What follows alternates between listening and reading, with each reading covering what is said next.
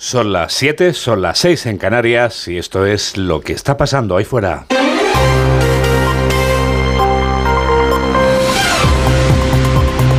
Onda Cero.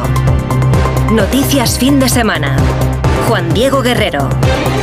Buenos días a todo el mundo. Voy a ver si me falta algo para combatir el frío. Mamen Rodríguez Astre, abrigo, bufanda, orejeras, gorro, guantes, botas y raquetas para los pies. ¿Me he quedado corto o mejor dejo luego en casa alguno de estos trastos y eso. Escúchame atentamente, Juan Diego, porque entra una nueva masa de aire atlántica, pero va a ser más cálida. Creo que te va a sobrar un poco algo de todo lo que has traído, pero más húmeda, que se te ha olvidado el paraguas. La lluvia llegará a casi todo el país, siendo fuerte en Galicia, en Catábrico, en el norte de la Ibérica y también en Pirineos. La subida del termómetro conlleva el alza de la cota de nieve hasta casi los 2.000 metros. Volverá a nevar en las montañas del Cantábrico y también en Pirineos, pero lo que va a molestar y mucho será el viento que gana todavía más intensidad. Actualizamos ya las noticias en los titulares de apertura con José Manuel Gabriel.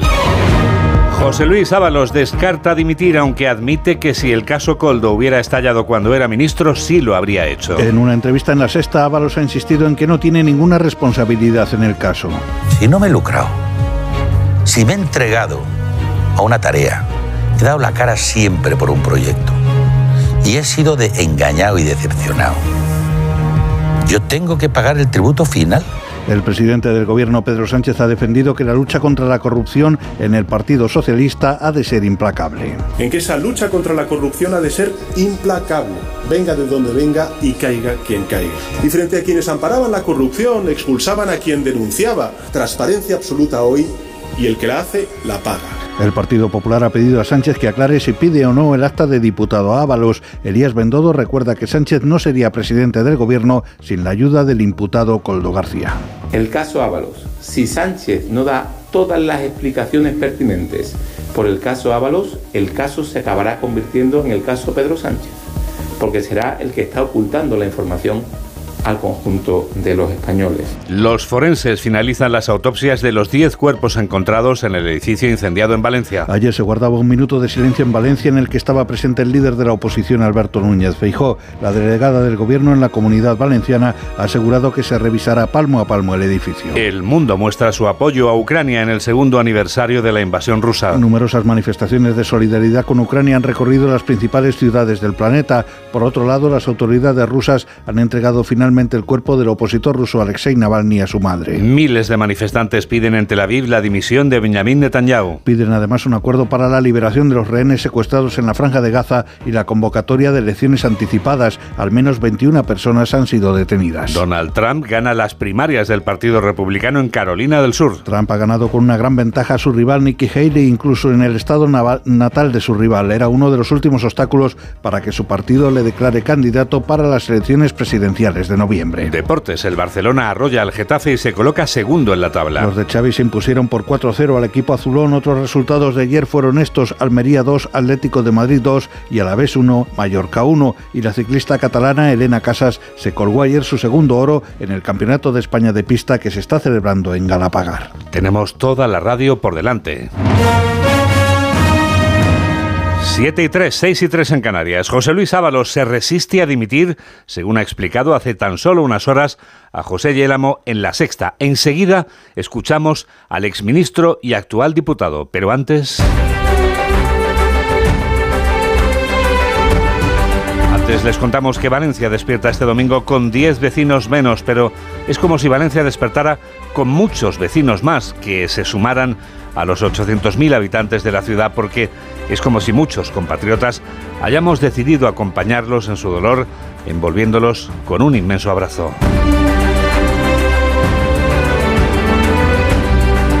La investigación del incendio del barrio de Campanar sigue adelante, aunque las actuaciones son secretas por orden de la juez que instruye el caso.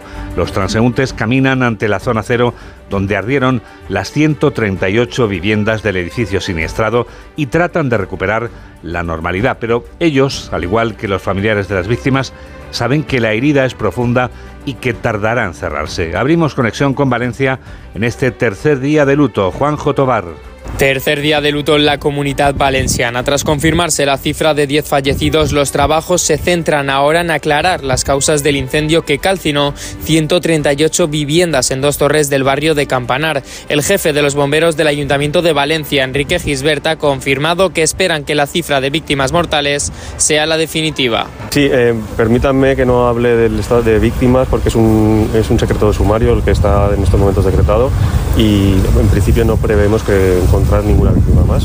Es lo único que. Aún así, lo ocurrido mantiene todavía sin palabras a la ciudad de Valencia. Los valencianos están de luto. Pero triste, muy triste. Que no, no puedo creer lo que, lo que ha pasado. Es una catástrofe y un tremendo desastre. Y la verdad es que es una tragedia pues, de una dimensión inimaginable, muy fuerte. Ah, pues escalofriante. Esto no se lo esperaba nadie. Este año las fallas se harán, se harán porque se tienen que hacer, porque ya están hechas. Pero el dolor está ahí, total, luto total. Recordemos que entre las 10 víctimas se encuentran una familia con un niño de dos años y una bebé de dos semanas. Ahora los forenses intentarán esclarecer la identidad de los seis fallecidos restantes. Aún así, el caso, como hemos escuchado, está bajo secreto de sumario para preservar la identidad de las víctimas y sus familiares.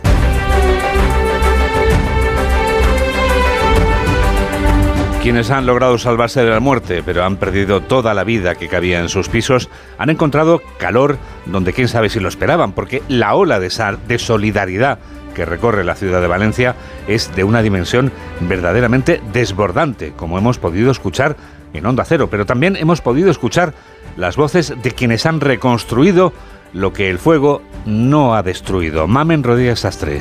Sobre las cinco y media de la tarde se recibe el aviso de un fuego en un apartamento de la séptima planta. Salí de la ducha, dije, huele súper raro, salgan, salgan, salgan incendio. Y yo salí en toalla, descalzo, súper nerviosa. A la hora ya el edificio estaba prendido completamente, completamente. Como tres horas estuvimos en la calle, había un gimnasio cerca, yo quería ir al baño. Sin ropa. Con, sin ropa, con toalla. Decidí venirme aquí, eh, coger cosas básicas que sabía que iban a necesitarse. Estamos viviendo una situación excepcional, una situación terrible. Los bomberos se jugaron la vida, que me impactó muchísimo ver a muchos de ellos heridos, cómo rabiaban porque querían volver a entrar. Estuvieron toda la noche trabajando. Una vez bajó la temperatura y comprobaron que la estructura no cedería. Hoy han podido entrar los bomberos, la policía científica ha entrado con ellos y han podido detectar 10 cuerpos sin vida que coinciden con las 10 personas que teníamos localizadas. Se revisará el edificio palmo por palmo. Ahora lo que toca es la solidaridad. Están coordinándose con los servicios eh, sociales del ayuntamiento y se están eh, canalizando esas eh, aportaciones. La verdad que ahora estamos desbordados, ya no solamente Valencia, sino gente de fuera de Valencia. O sea, ha sido impresionante cómo se han volcado con, con esta situación. A la espera de los resultados de la investigación sobre el origen del fuego y qué pasa con el edificio. Y queremos que, que este barrio pues vuelva a, a, su vida normal. Tenemos esta eh, imagen casi fantasmagórica, ¿no? Que nunca olvidarán. Nos quedamos con lo positivo. En el edificio había 138 viviendas y en ellas habitaban cerca de 200 personas. Gracias, Julián.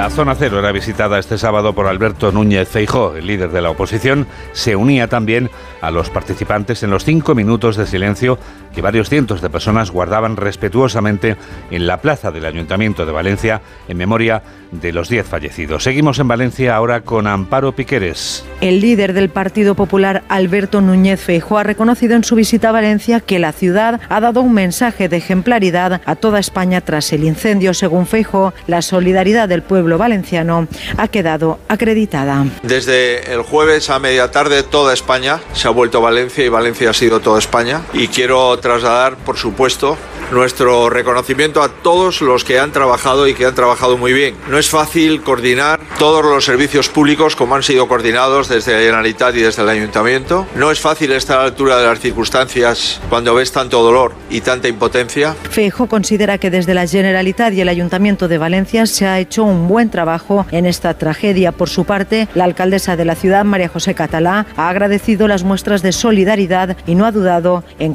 calificarla como una ciudad de gigantes. Somos una ciudad de gigantes y por eso la corporación municipal tiene que estar a la altura de esa ciudad de gigantes.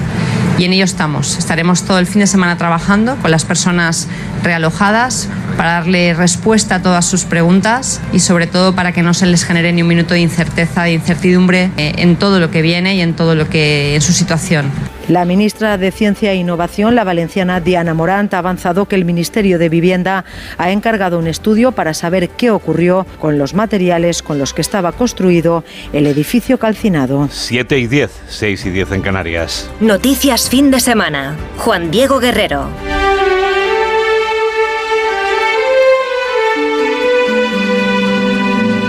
El antes llamado caso Coldo está mutando en caso Ábalos y la presión sobre el todavía diputado socialista no cesa dentro y fuera de su partido.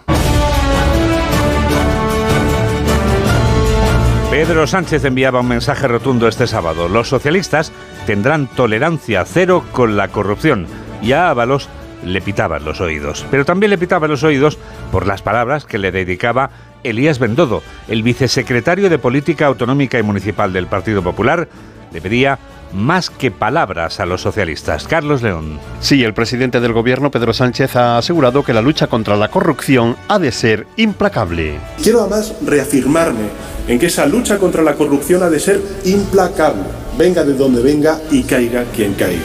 Frente a quienes obstaculizaban la acción de la justicia para dificultar investigaciones que les afectaban, como ocurrió durante la administración del Partido Popular, hoy hay colaboración absoluta con la justicia para llegar hasta el final. Y frente a quienes amparaban la corrupción, expulsaban a quien denunciaba, transparencia absoluta hoy y el que la hace la paga. Por su parte, Elías Bendodo considera que Pedro Sánchez tiene que dar muchas explicaciones. Lo único que no cuela aquí, lo único que no cuela es que el presidente del gobierno que es el que más información tiene en este país, no se enteraba de nada. Eso ya no cuela, eso ya los españoles no nos lo creemos.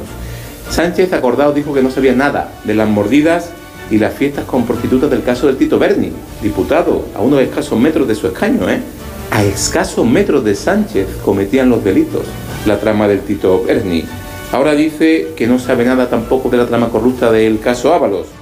Ha añadido que Pedro Sánchez no sería presidente del gobierno si no hubiera recibido la ayuda de Coldo García, ya que quienes consiguieron que ganara las primarias son los cabecillas de la presunta trama de comisiones ilegales por parte de la empresa del que asesoraba al exministro José Luis Ábalos. Precisamente José Luis Ábalos ha comparecido horas después en La Sexta, en el programa de José Yélamo. El exministro y todavía diputado ha dejado claro que no está planteándose dimitir y lo ha explicado así.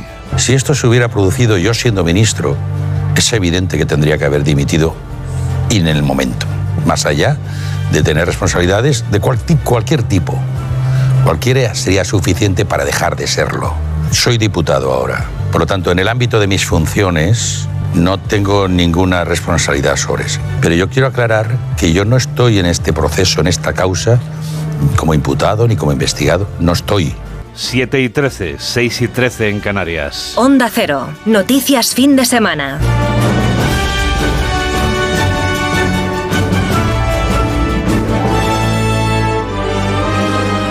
Alexei Navalny se ha reunido con su madre. El cuerpo del opositor que encabezaba las protestas contra el régimen de Putin durante años, que moría hace nueve días en una cárcel ártica rusa, ya se encuentra en poder de su madre. Las autoridades se lo entregaban por fin este sábado. Corresponsal de Onda Cero en Rusia, Xavi Colás. El cuerpo del líder opositor Alexei Navalny, que murió repentinamente en prisión en circunstancias poco claras, ha sido por fin entregado a su madre.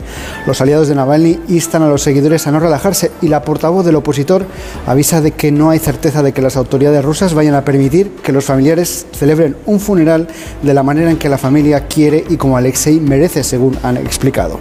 La tensión entre familia y gobierno máxima. En un vídeo grabado antes de la entrega del cuerpo, la vida de Navalny, Yulia Navalnaya, ha cargado contra el presidente ruso Vladimir Putin, al que ha llamado demoníaco. Acusa a Putin de torturar el cadáver de un oponente político. Los dos años de la invasión rusa de Ucrania eran conmemorados este sábado en Kiev, donde el presidente Zelensky recibía la visita de la presidenta de la Comisión Europea y de la presidenta de turno del G7, informa Darío Menor. Como líder de turno del G7, la primera ministra italiana, Giorgia Meloni, acudió ayer a Kiev para recordar el segundo aniversario del comienzo de la invasión rusa y garantizar el mantenimiento del apoyo militar, financiero y diplomático a Ucrania.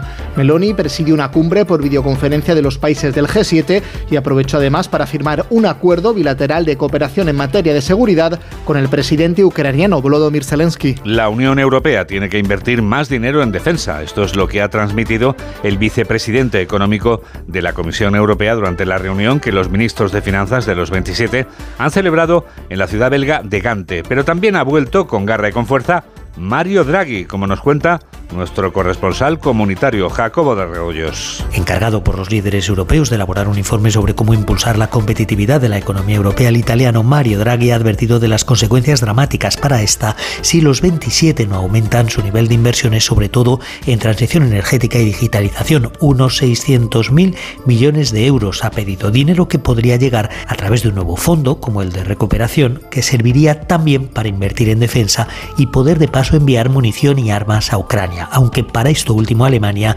apuesta mejor por una financiación del BEI, el Banco Europeo de Inversiones, que ahora dirige Nadia Calviño, para lo que haría falta modificar sus estatutos.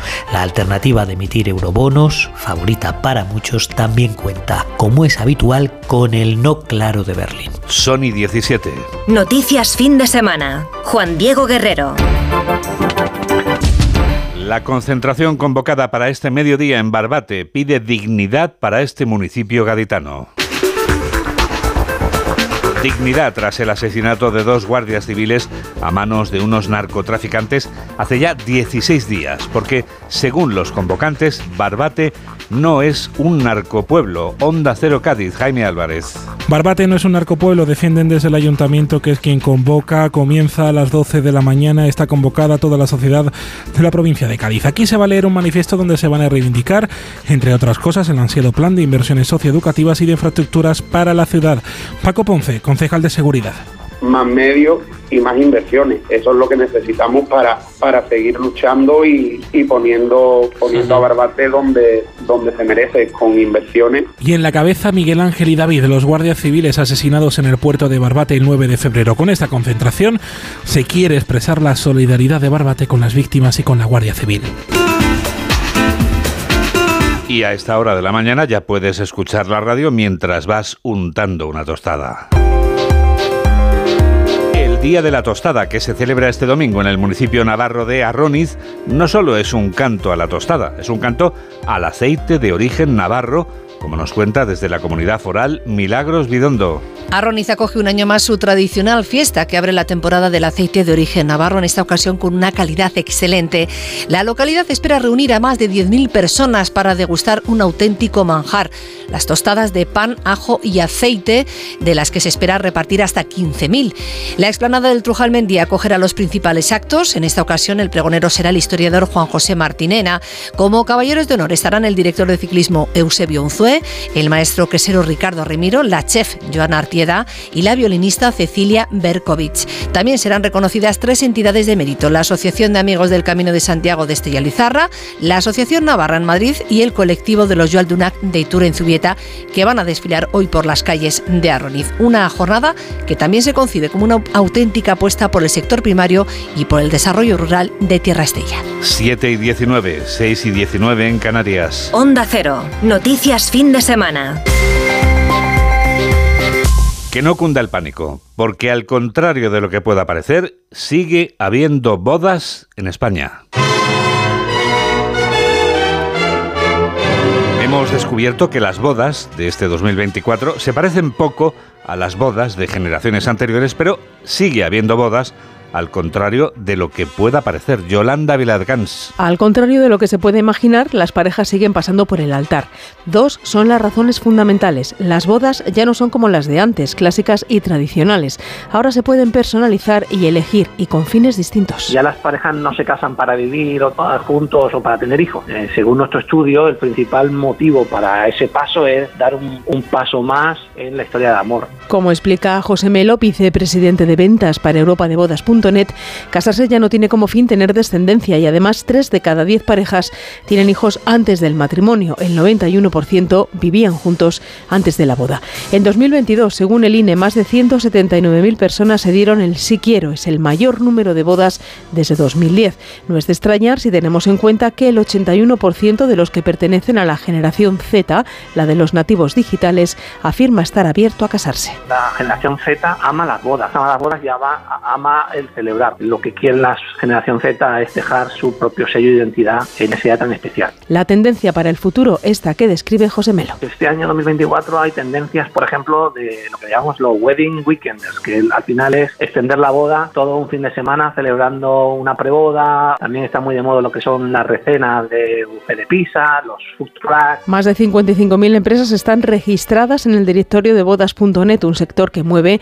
hasta 4.800 millones de euros al año para hacer realidad el sueño de casarse como uno quiere. Sí quiero, sí quiero comprobar que pese a que siga habiendo bodas, nacen menos niños.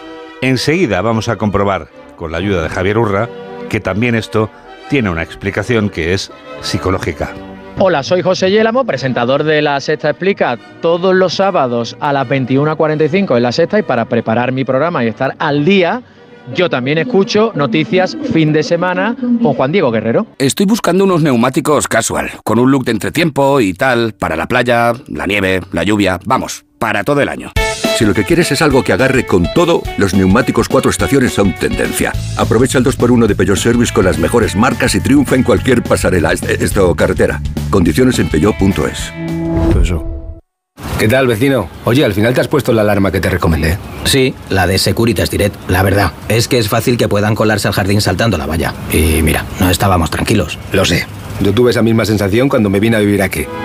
Protege tu hogar frente a robos y ocupaciones con la alarma de Securitas Direct. Llama ahora al 900-272-272. Recuerda, 900-272-272.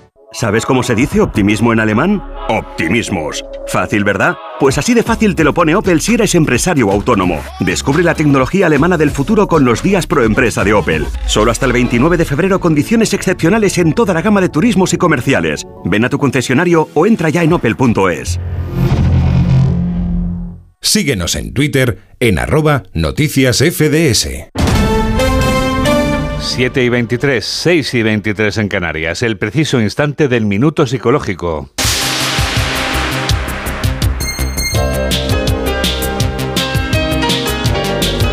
Javier Urra nos habla durante un minuto del descenso de natalidad. En España el número de nacimientos disminuye.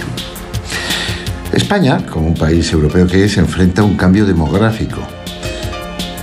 Y es el momento de ver qué condiciones hemos de poner para fomentar la maternidad, la paternidad. Es decir, políticas para construir familias sólidas. Esto resulta esencial y para ello se necesitan ayudas económicas.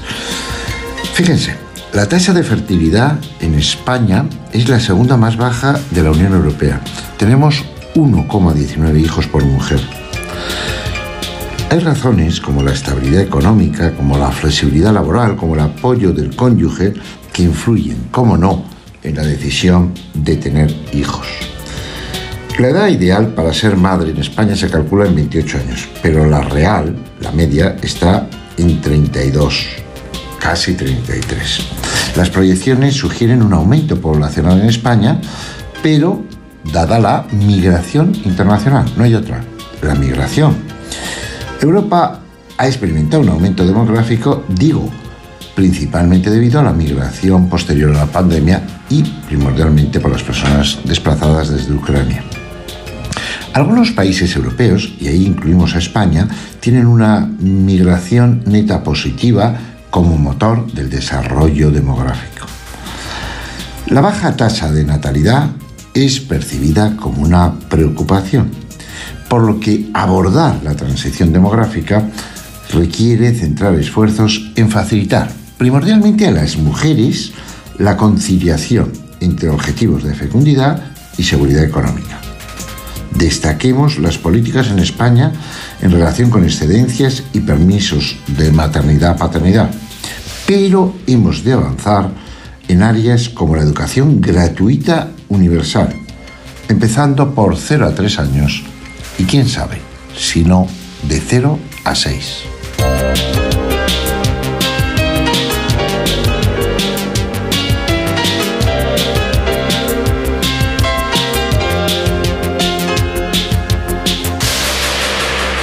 El Mobile World Congress, cuya cena inaugural lleva este domingo al rey de España y al presidente del gobierno a Barcelona, vuelve a convertir a la ciudad condal en la capital mundial de la telefonía móvil. Pero ya podemos ir abriendo boca con las novedades que trae este Congreso en el que el presidente, Pera Aragonés, va a coincidir con Pedro Sánchez y el rey Felipe. Onda Cero Barcelona, Lola Surribas. El rey Felipe VI, el presidente del gobierno Pedro Sánchez y el presidente catalán Pera Aragonés coincidirán esta noche en la cena del Mobile World Congress que dará el pistoletazo de salida mañana mismo en el recinto Gran Vía de Fira Barcelona. Una edición marcada por la sequía que golpea a Cataluña y que espera reunir a 95.000 personas y un total de 45 empresas con sello español. Este será el año de la consolidación de las aplicaciones de inteligencia artificial y de de la aplicación de la tecnología 5G en casos reales, abriendo incluso la puerta al 6G que nos regalará algunas sorpresas. Y atención, porque la máxima expectación está puesta en el primer portátil transparente del mundo que presentará la compañía china Lenovo. 7 y 26, 6 y 26 en Canarias. Noticias fin de semana. Juan Diego Guerrero.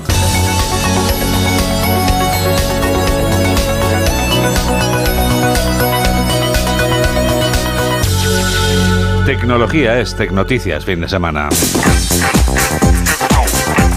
O sea, escuchar la radio en cualquier lugar del mundo, porque como te va a explicar Mamen, es algo sencillo, muy sencillo. Se necesitan muy pocas herramientas, ¿verdad Mamen? Un teléfono móvil, un transistor, un aparato de radio o un ordenador. Sí, es sencillo, claro. ¿Tienes alguno de los tres? Por supuesto. Pues escúchalo como quieras. ¿Que solo tienes un teléfono móvil? Pues es muy fácil, te descargas la app que se llama Onda Cero y no tienes que hacer nada más. Decidir si quieres escucharnos en directo, si quieres escuchar un programa en concreto que ya se ha pasado, si quieres escuchar un podcast. Lo que quieras, ¿no? Lo que tú quieras. Lo que quiero saber, Mamen, es cómo conectar a través de Facebook con este programa. Pues, por ejemplo, puedes poner en el buscador Noticias Fin de Semana Onda Cero, aparecemos arriba del todo y a partir de ese momento puedes interactuar con nosotros, puedes preguntarnos aquello que te inquiete o te perturbe, aquello que te interese, cualquier pregunta personal a Juan Diego, por ejemplo. Por supuesto. ¿Tienes pelo? Lo que quieras. ¿Tienes pelo? Sería tu pregunta. Esto de verdad, eso sí que me inquieta, me tormenta y me perturba. No, porque te ven. En el momento que pongan noticias fin de semana onda cero, aparece tu foto y claro. Vamos a ver si hay otra red social en la que preguntarme si tengo pelo. Sí, hay otra red social, es Twitter, claro. A la gente le inquieta esas cosas, como que llevan los presentadores de los telediarios. Debajo de la mesa, ¿no? Si, vamos, por ejemplo, eh, eh, con bañador en verano, o si vamos con vaqueros, o como vamos, ¿no? Lo mío es fácil, siempre voy con jeans, con vaqueros. Ah, siempre, nunca vas en bañador. Tú ya lo sabes, además. Bueno, a ver, cuéntame. ¿Me preguntabas por? Twitter. Ah, por Twitter, eh, por X, arroba noticias FDS. Why reason? Pues porque somos los de noticias fin de semana. Pero hay más, mamen. Tenemos Instagram. La de las fotos, guerrero-juandi. Y si eres tan amable, que sé que lo eres, nos cuentas cómo se llama nuestra lista de reproducción en la que está toda la música que suena en el espacio Noticias Fin de Semana. Estamos en Spotify y somos Noticias FDS Canciones 23-24.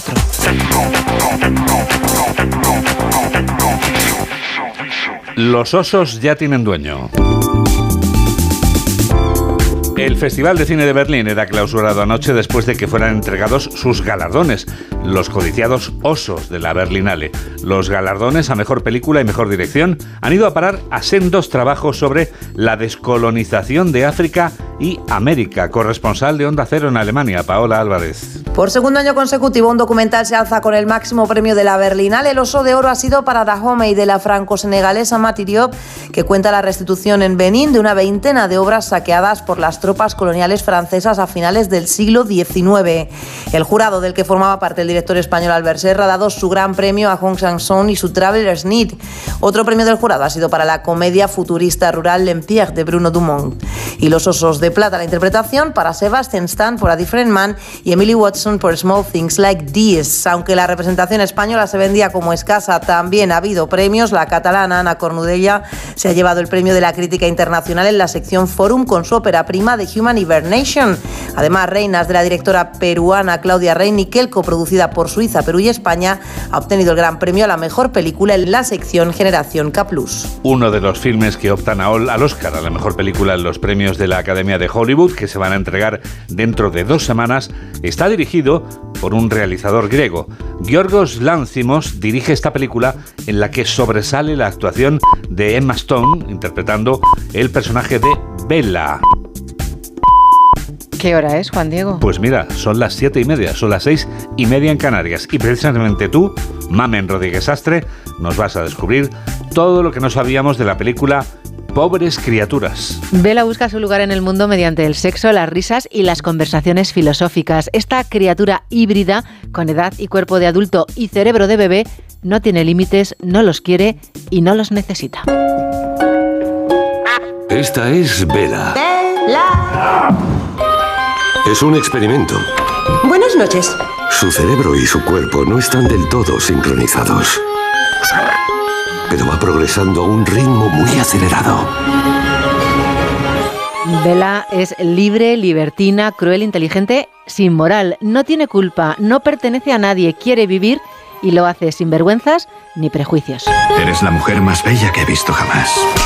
Estar viva me resulta fascinante. Mark Ruffalo es Eva, representa la tentación, le da la manzana y la aprovecha. A diferencia de Frankenstein, Bella es querida y muy guapa, nadie la rechaza. Soy Bella Baxter y existe un mundo que disfrutar, circunnavegar. Es la meta de todos progresar, crecer. Una mujer que traza su rumbo hacia la libertad. Es maravilloso. La película viaja con Bella, empieza en blanco y negro para ir poco a poco ganando color y terminando con un color radiante. Pero ¿estamos hechos realmente para disfrutar? Dígame, ¿de dónde ha salido? Te lo diré. Pues es una bonita historia. Todo surrealista está cuidado al detalle. Las representaciones oníricas de cada lugar que visita reflejan el estado de ánimo de Baxter. ¿Por qué tenerlo en mi boca si es vomitivo? Voy a pegarle al bebé. La escenografía es un collage donde cabía todo. Lisboa es un telón de fondo de 50 metros de largo y casi 20 de alto. Todo está pintado a mano. En París los árboles están pintados de rojo, representan el interior de los pulmones y las venas. Y la casa se creó de una sola pieza. Soy Bella Baxter. Soy una persona imperfecta y propicia a los experimentos. Busco excursiones y aventuras. Vela mucho por descubrir. El decorado también refleja a Vela. El gran suelo de mármol muestra a un tigre a punto de matar a una cabra y los animales enjaulados junto a las enormes lámparas de araña que dan la sensación de claustrofobia. Debemos experimentarlo todo, no solo lo bueno, también la degradación. ¿Cantamos? El horror. La tristeza. Así conocemos el mundo. Y cuando conocemos el mundo, el mundo es nuestro. La mentalidad sobre el sexo es diferente en Europa y en Estados Unidos, algo que desconcierta a Yorgos. Los americanos se escandalizan con el sexo, nosotros, los europeos, con la violencia. Son las 7 y 33, son las 6 y 33 en Canarias. Enseguida llega la revista de prensa. Hola, soy Alaska. Yo también escucho Noticias Fin de Semana con Juan Diego Guerrero.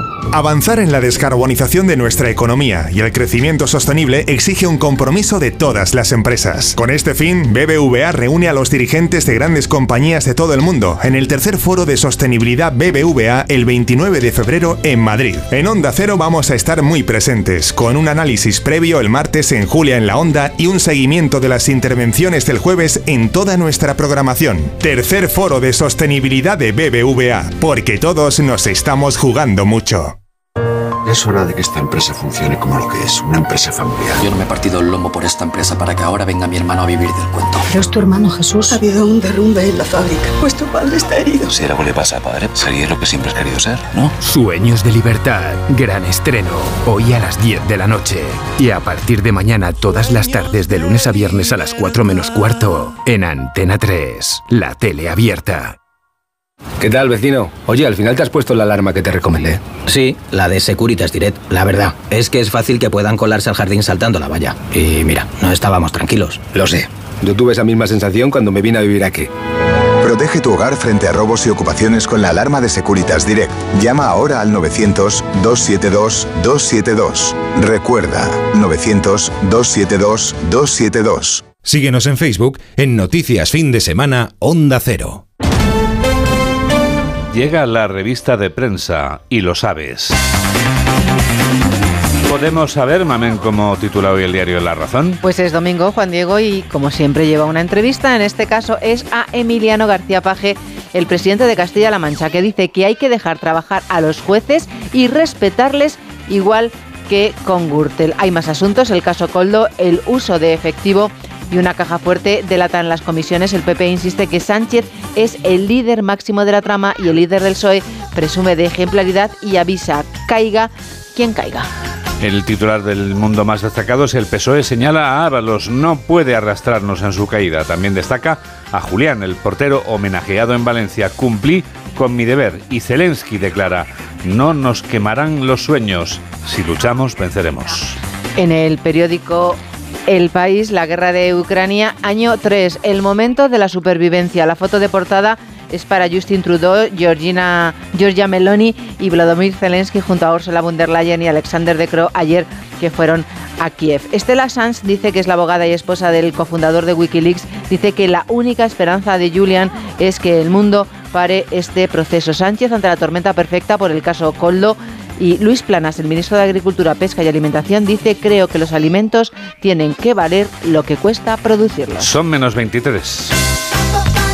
Titulares del diario ABC, el que la hace la paga. Palabras del presidente del gobierno en el acto de ayer hablando de la corrupción. Empujados a pedir la eutanasia, una de cada cinco son enfermos de ELA y dolor y silencio en la zona cero de Campanar. Pues el periódico de Cataluña solo lleva un tema en portada, Juan Diego, ¿te imaginas?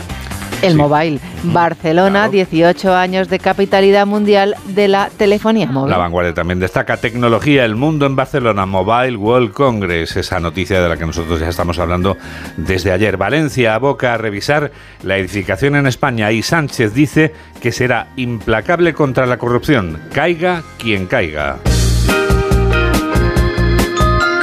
Pero, ¿qué más te has encontrado, María del Carmen, en los suplementos y periódicos del domingo que pueblan este estudio 2? Pues una entrevista con Llurena, Juan Diego, en el país. Ajá. ¿Sabes quién es Llurena? La antigua Tamara. La antigua Tamara. Le preguntan... La de no cambie, no cambie. Sí, bueno, eh, se ha llamado Tamara, se ha llamado Ámbar, ha tenido un montón de nombres, pero realmente se llama Mar. Y le pregunta al periodista, ¿nadie le llama Mar? Y dice no. Ni siquiera mi madre. bueno, es que me llamaba Nena. Nena. Nena. Bueno, está bien. Hasta el final. Luego horroroso la vida de esta chica. Dice, en el cole me llamaban gorda, ballena o cuatro ojos. Sufrí mucho. Entonces dice que se encerraba en su casa, que empezó a escuchar música y que ahí fue cuando decidió que se iba a dedicar a ese mundo. Habló con su madre, Juan Diego, y empezó a pelear como una leona hasta el día de hoy. ¿Y sabes por qué la entrevistan? ¿Por qué? Porque Villalongo está grabando una serie que se llama Superstar, que está producida por los Javis y que cuenta la vida de Tamara, perdón, de, de De Llurena. Llurena. Bueno, sí, Tamara, para que nos entendamos, sí. Le preguntan también, ¿cree que su vida merece ser contada? Y la respuesta es... Por supuesto. Creo humildemente que si la vida de algún artista merece ser contada, es la mía. Y te digo una cosa, si están los Javis en ello, pues que evidentemente con el éxito que les acompaña, estará encantada. Dice, he sido un fenómeno musical y social, causé una revolución, el tamarismo, he sufrido acoso moral y profesional como nadie, he luchado contra viento y marea, mi vida da para más de una temporada. Es decir, que se pro- promete, esto promete porque ya está, está preparando la segunda casi y no ha terminado de rodar la primera.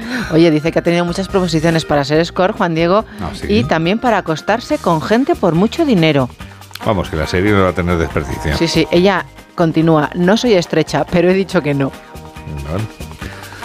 En fin. Bueno. Vuelve Tamara con Garre con fuerza o Yurena. Dice con que llegó un momento en que dijo que ya no iba a cantar más el No Cambié, pero que el público se lo pide tanto y suena tanto en karaoke que, que lo hace encantada y que Es que sigue es cantándolo. ¿Cómo no va a cantar? No cambia, no cambia. Sí. Esa palabra y ese título en el que la acentuación es diferente a lo que luego realmente es el verbo. Pero bueno, los pretéritos indefinidos son así. Otra artista Sí, que también ha contado su vida, A ver. salvando las distancias, Sí. es Jennifer López. Ah, Jennifer López, sí. Sí. Bueno, otra artista, sí, vamos, estamos haciendo comparaciones. Las comparaciones son siempre odiosas.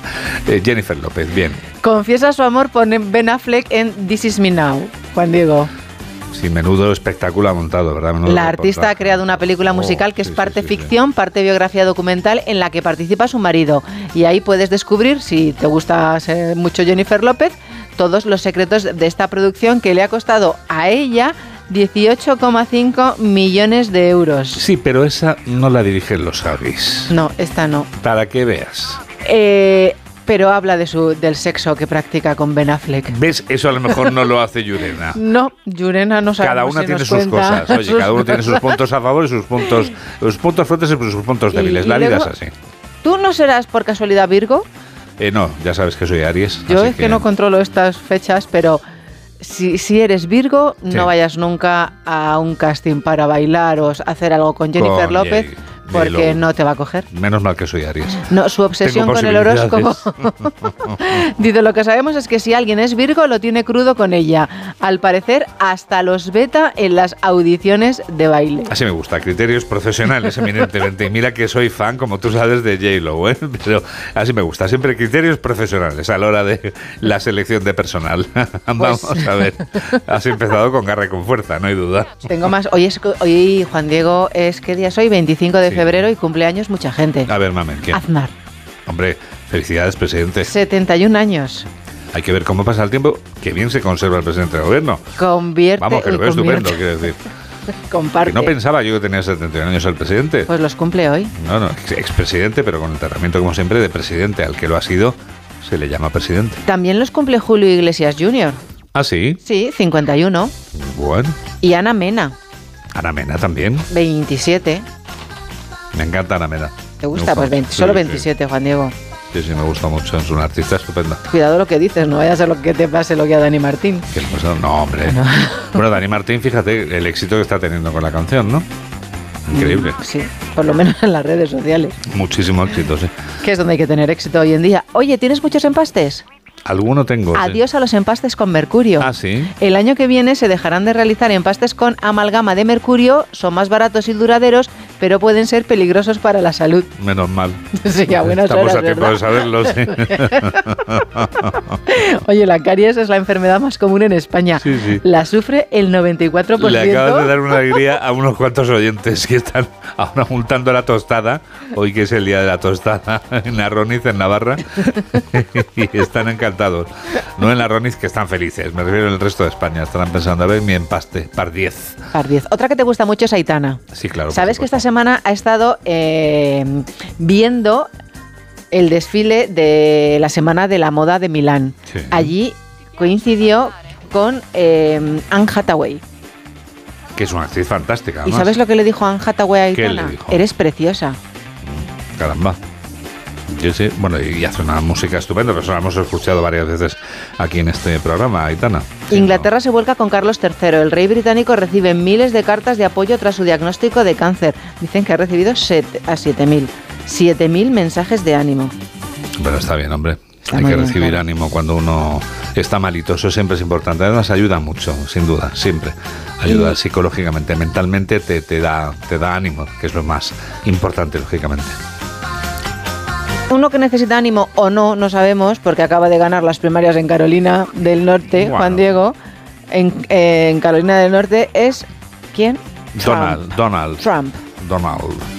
Las cinco mujeres del rey Trump, una parodia musical en Manhattan, se centra en el peligro para la democracia. Es como titula hoy el periódico La Vanguardia. ¿Nos dará tiempo un minuto y medio a condensar todo lo que debe tener que contar Donald Trump? La obra Five 5 está inspirada en Six, musical que trata sobre las seis mujeres de Enrique VIII, que te recuerdo que decapitó a dos. Lo recuerdo, Vale, lo recuerdo.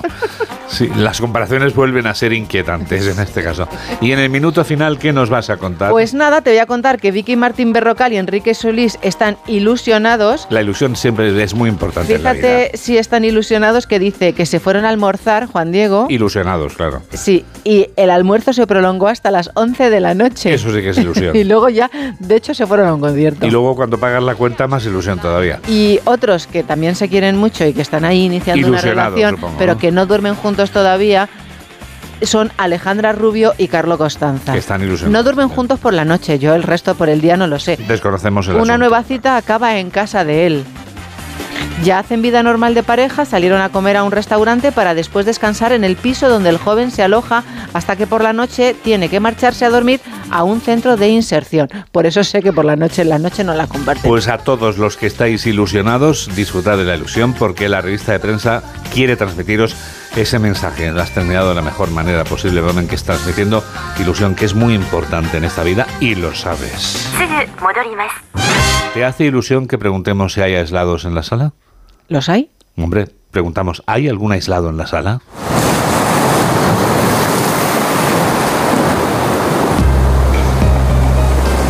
Hay dos aislados, como cada semana, porque aquí cada semana tenemos presentes a los dos archipiélagos españoles y como cada semana nos acompañan Elka Dimitrova desde Onda Cero Mallorca y Gustavo de Dios, que es quien empieza hoy desde Onda Cero Canarias. Se han acabado ya los carnavales de Santa Cruz de Tenerife y de Las Palmas de Gran Canaria y los ayuntamientos hacen su balance. Es extraño esto de qué es lo que dejan los eventos, ¿no? Siempre según el que los organiza son rentables y el nombre de la ciudad va por todo el mundo, ¿no?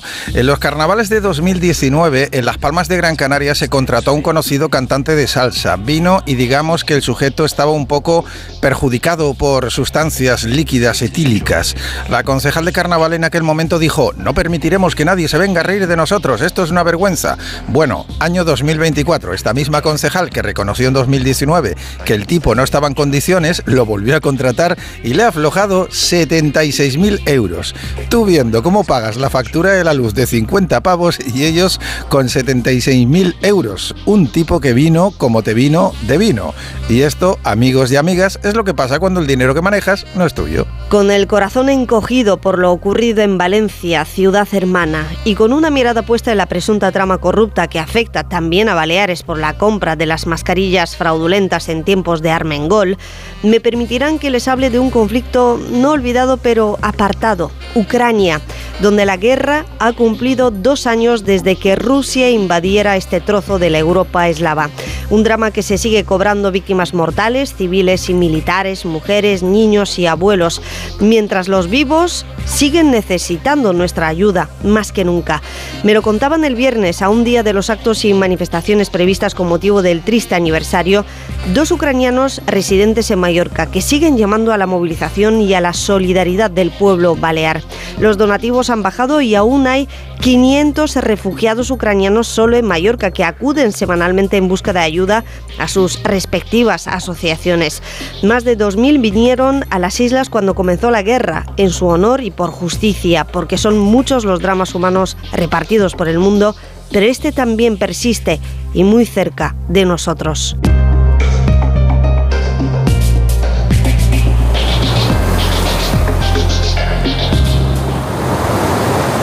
Ocho menos 12, 7 menos 12 en Canarias, el momento ideal para el deporte.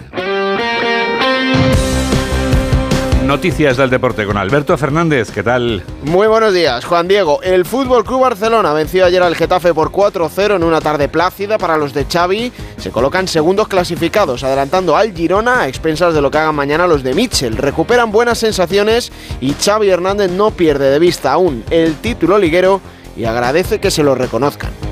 No, no, lo que estoy es alucinando, que es la primera suposición positiva después de dos años y medio aquí. La primera. Estoy alucinando.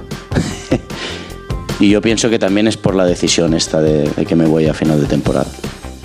La primera suposición positiva que me habéis hecho en dos años y medio. Gracias, eh. No, no, sí, claro que yo creo, yo creo hasta, hasta el final. No, no vamos a tirar la toalla en ningún momento y ojalá, ojalá vayamos recortando distancias y, y sobre todo no fallar nosotros. Empató el Atlético de Madrid 2-2 en Almería ante el colista. Los de Gaizka Garitano suman un punto más en su lucha por la permanencia y los rojiblancos se quedan a 5 puntos ya del Barcelona y solo 3 por encima del Athletic Club de Bilbao, que marca los puestos de Europa League. El entrenador colchonero es Diego Pablo Simeone. Pues no pudimos ser contundentes en, ninguna de las dos facetas. En, el ataque tuvimos situaciones de gol en el segundo tiempo con el 2 a 2. Creo que tuvimos la de Riquelme, la de Morata dos veces. Pero lo bueno es que las tenemos. Yo, eh, sigo insistiendo de que necesitamos mejorar la parcela defensiva y, bueno, obviamente seguir insistiendo en tener situaciones de gol. El gol llegará, seguro que llegará. Además, ayer empataron a uno a la vez y Mallorca. Para hoy juega el líder, el Real Madrid, que recibe desde las 9 de la noche al Sevilla, en la que será la vuelta de Sergio Ramos al Estadio Santiago Bernabéu. Habla Carlo Ancelotti. Sí, vuelve Ramos y creo que el Bernabéu lo va a recibir eh, con mucho cariño por, lo que ha hecho, como se merece una leyenda como él. Para mí Sergio Ramos ha sido un capitano fantástico, eh, un capitano de verdad, un ejemplo, personalidad, carácter, calidad. Entonces, he tenido la suerte de tener capitanos eh, como él, como Maldini, como John Terry, de, carácter, de, de, de, personalidad. Esto ayuda, ayuda mucho a tener un buen ambiente en, en la plantilla.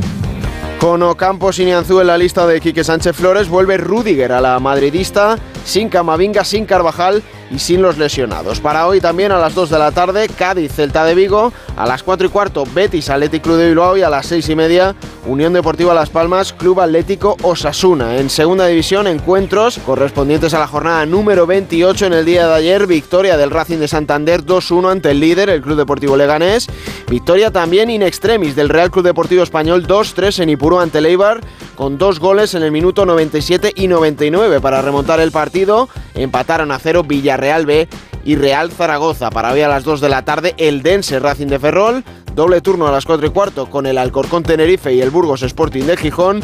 A las 6 y media se miden Cartagena y Elche. Cerrará la jornada dominical a las 9 de la noche el Amorebieta Albacete. En baloncesto, ventana FIBA del Eurobásquet 2025.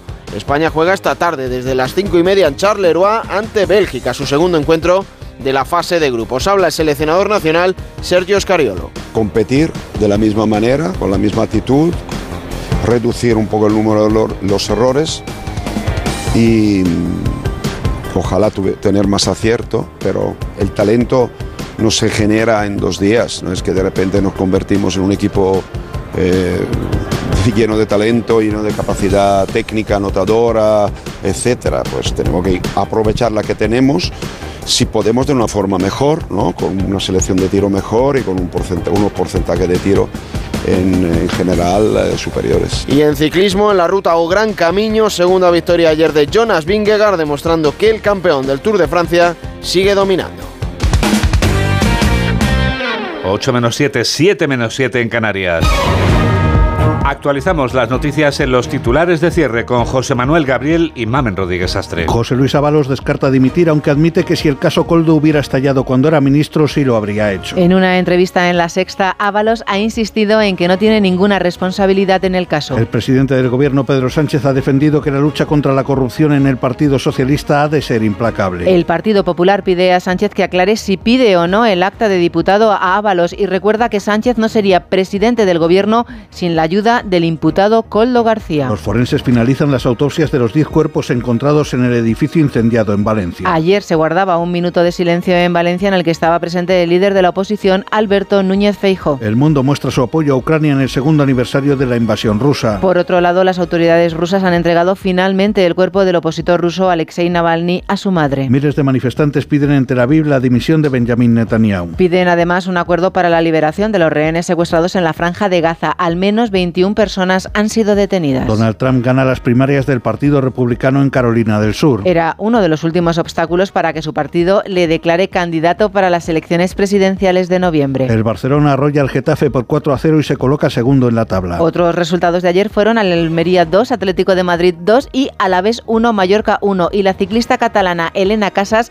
se colgó ayer su segundo oro en el Campeonato de España de pista que se está celebrando en Galapagar. Y en cuanto al tiempo, el paso de un nuevo frente deja temperaturas invernales con inestabilidad y lluvias. Las precipitaciones van a ser localmente fuertes en el noroeste peninsular y en Pirineos. Habrá intervalos de viento fuerte en los litorales y zonas de montaña y nevadas significativas en Pirineos. Esto es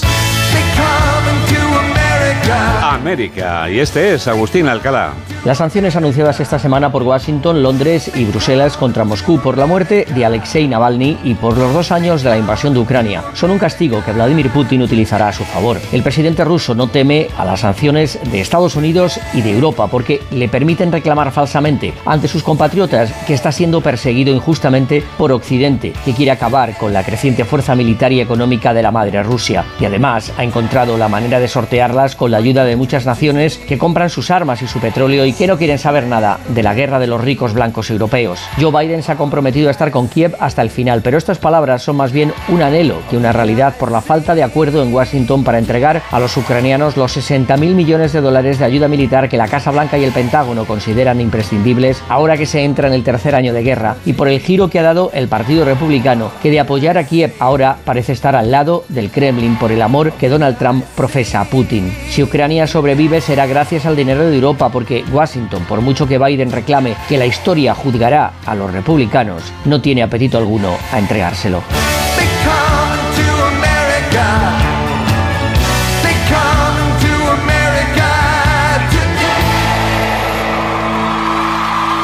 Tú también escuchas este programa de noticias que produce Mamen Rodríguez Astre y que realiza Miguel Jurado aquí en Onda Cero, en la radio. Luego tendremos otra edición a las 2 de la tarde, a la 1 en Canarias. ¿Cómo pasa el tiempo?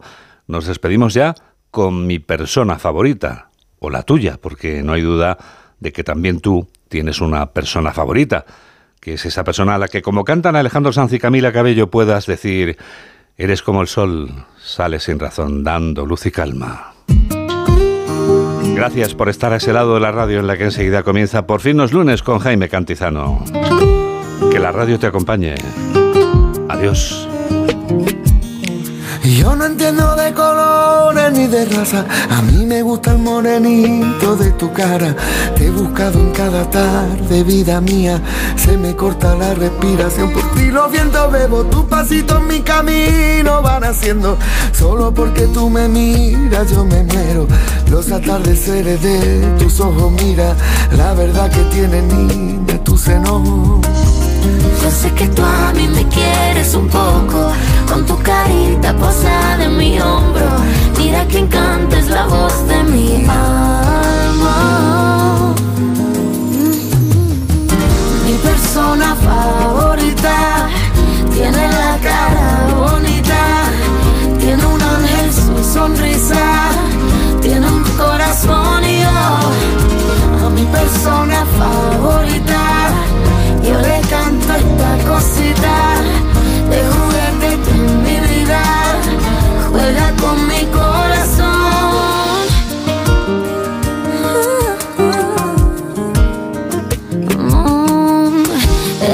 el sol, sale sin razón, dando luz y calma. Una sola flor que me guardo yo y tu voz que me desarma. Yo sé que tú a mí me quieres un poco, con tu carita posada en mi hombro. Mira que encantes la voz de mi alma. Mi persona favorita